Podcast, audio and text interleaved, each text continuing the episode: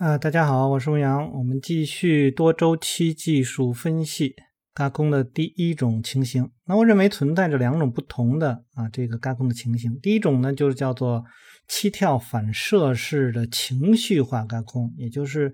图呃十五点二当中所展示的，那这种情况呢，通常是发生在下跌之中，并且存在着大量的空单的股票上。当一只股票处于明确的第四阶段下跌，并伴随着大量的卖空的时候，空方啊卖方这个是控制着整个趋势的。那空头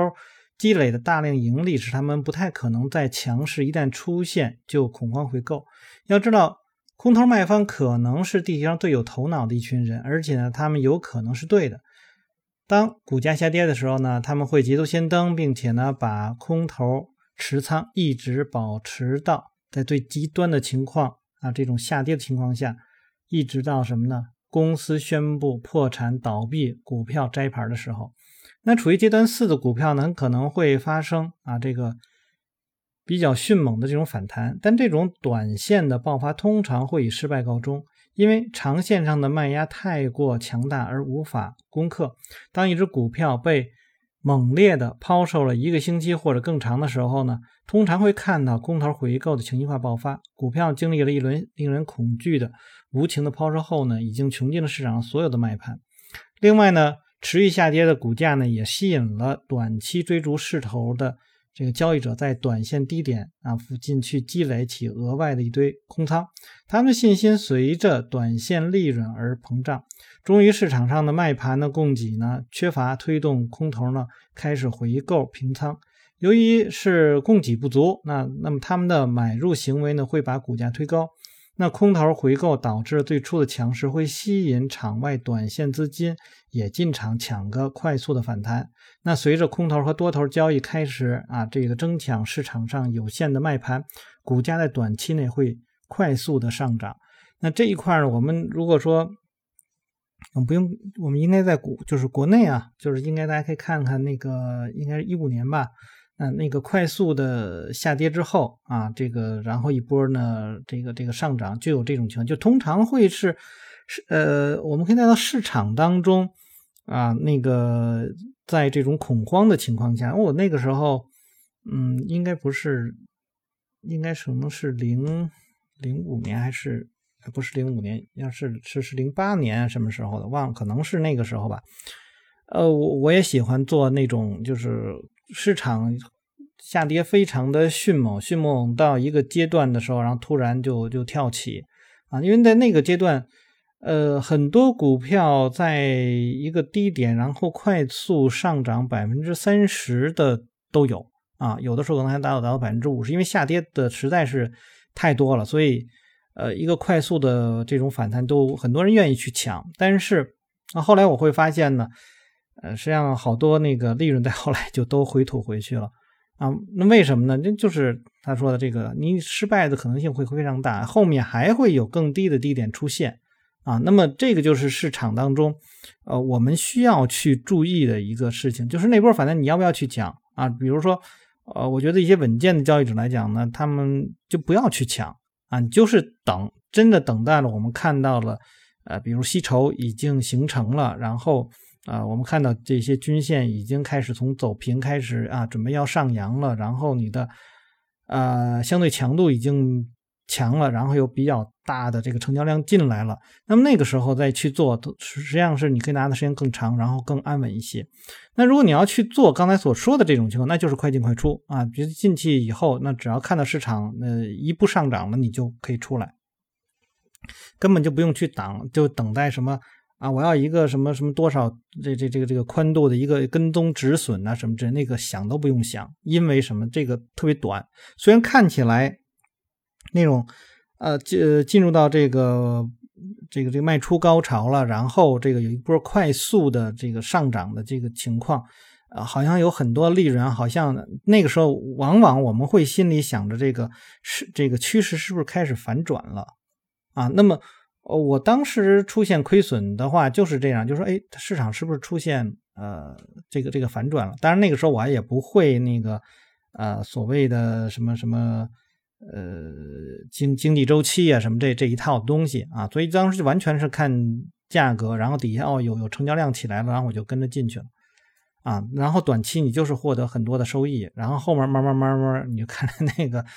呃利润就开始这个这个快速的这种回回回吐，那这个是一个非常非常大的一个问题啊。那我们看作者怎么说，他说这样的短线反弹呢，确实有。不错的短线收益，但是由于长线时间周期上的主流趋势依然是下行的，所以呢，抢这种短线反弹的风险是很大的。最好呢，把这种呃短线机会啊留给那些专注于最短时间周期、风险承受能力较强的交易者。最佳的这个路线呢是保持在主流趋势方向上，而不是探索这种这危机四伏的水域。呃，大家如果去学过呃格兰威八大法则的话，那么一般来讲，这个就是那个 C 的阶段啊，就是你不管是市场在上涨过程当中的这种回落啊，这个实际上有很多人说，哎，你上涨的时候你不要去做空啊，跟这道理是一基本上是一样的啊，从逻辑上都是一样。然后下跌当中呢，你不要去做多，那么实际上这就是下跌过程中的，呃，有的时候呃可能。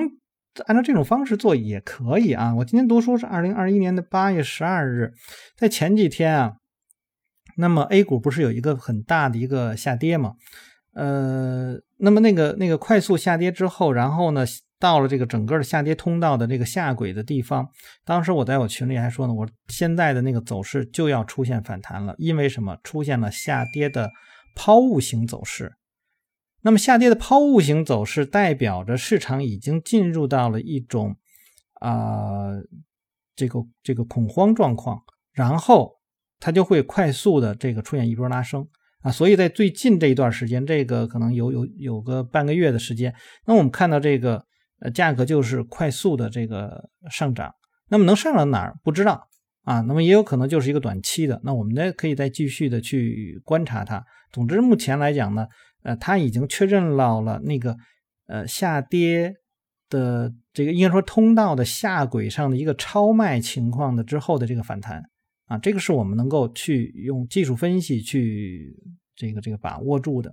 啊。那么只不过说目前来讲呢，呃，还没有说特别强的这个这个阻这个这个就是供应进来，但是阻力已经展现了啊。这个昨天今天都已经是在。七月九号的，就七月上旬那个地方有一个啊交易区间啊，一个一个一个成交密集区，在那个密集密集区的那个位置上出现了这种停顿，这个实际上是一个危险信号啊。你我们要去这个时候就是说你要贴近市场去观察它，那么呢，如果它这个这个向下，那么可能会还有一波下跌啊。那么我们再再去看啊，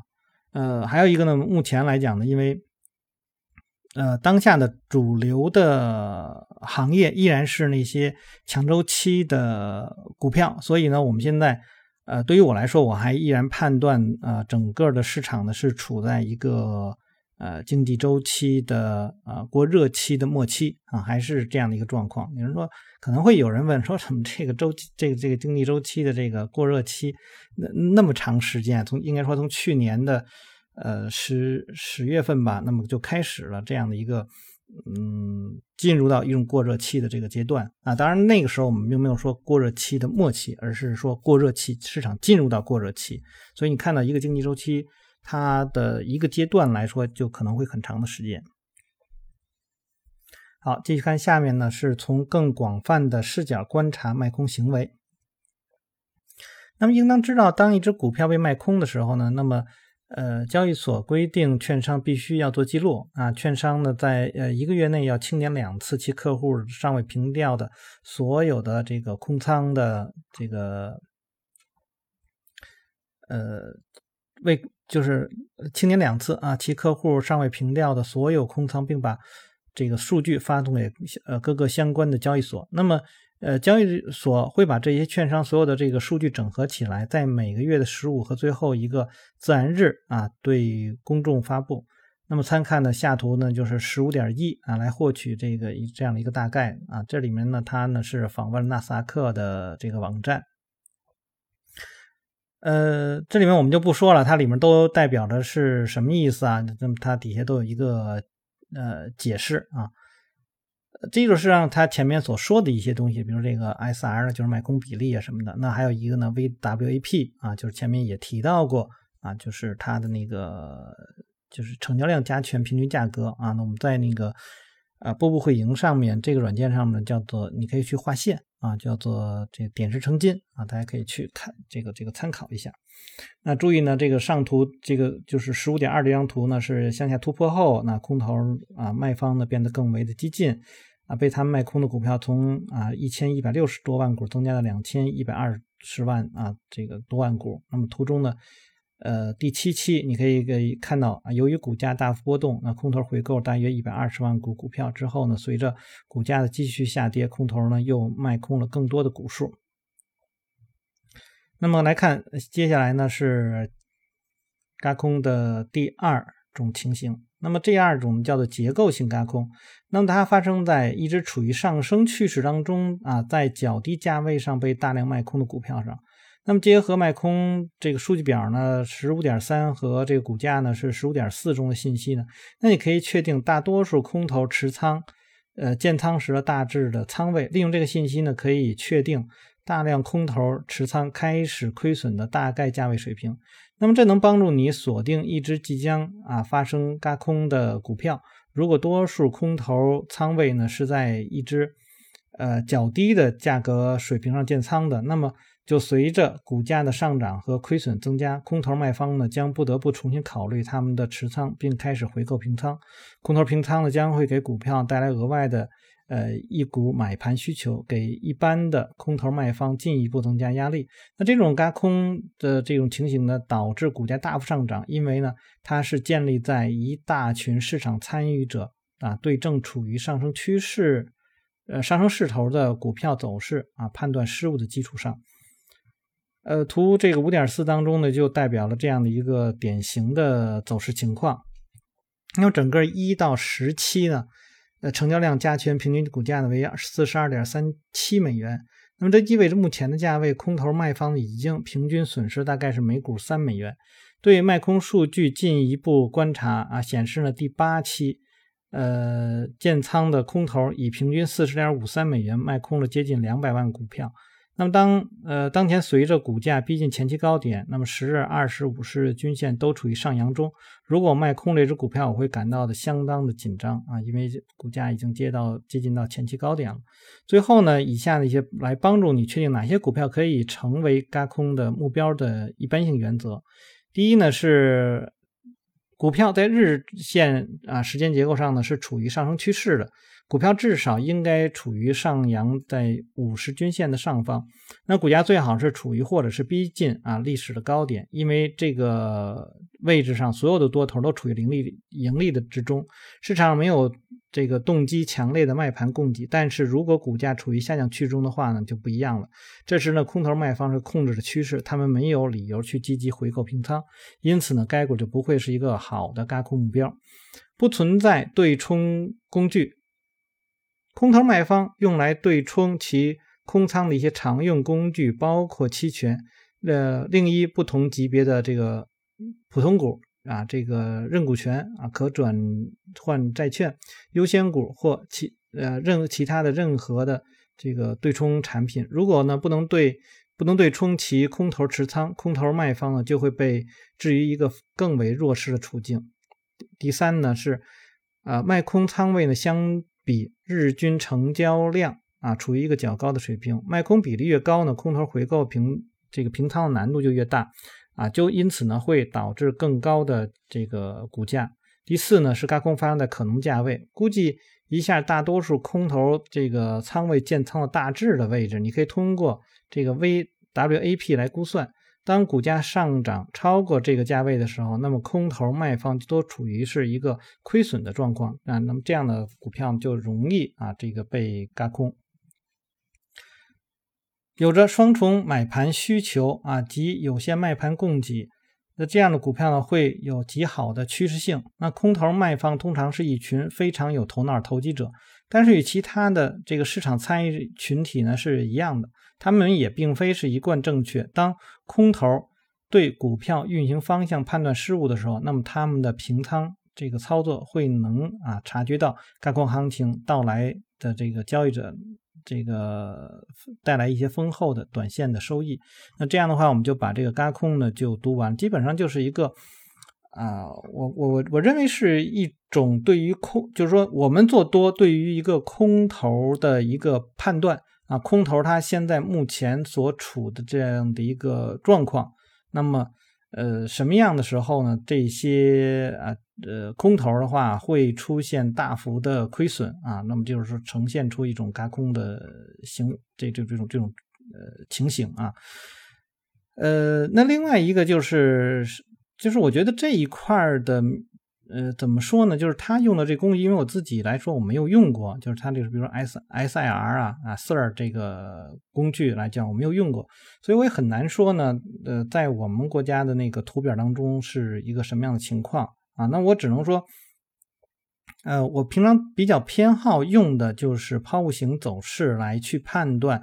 呃，比如这个这个下跌啊，跌到了一个极端位置的这个。那么如果说呃，还有其他的工具的话呢，那我可能会比较喜欢是楔形啊，就是说，呃，在一个上涨过程当中出现了一个下跌楔形，往往是一个上涨的调整结束啊，然后你就可以去做多，或者是下在下跌过过程当中呢，呃，这个这个下跌啊形成了一个下跌楔形，那么这个楔形可能是一个末端啊，就是下跌趋势的一个末端，呃，比较常用的就是极端的点，我基本上就是这两种。啊，就是刚才说的抛物型走势和楔形啊，那么其他的，呃，我是比较少用的，因为其他的它都会演变成很多很多的这个走势啊，那么那种就是你要不断的在头脑里去构建啊，目前的这个状况会发生什么样的情况，然后我要做做什么样的一个应对啊，所以我觉得单纯的去。单纯的去判断，应该是一个比较困难的一个一个事情啊，基本就这样。好，那我们就把这章结束了。大家如果喜欢我读书的话，希望订阅、分享、按赞以及关注牧羊交易。有什么要聊的，也可以在下面留言。我们下次再见。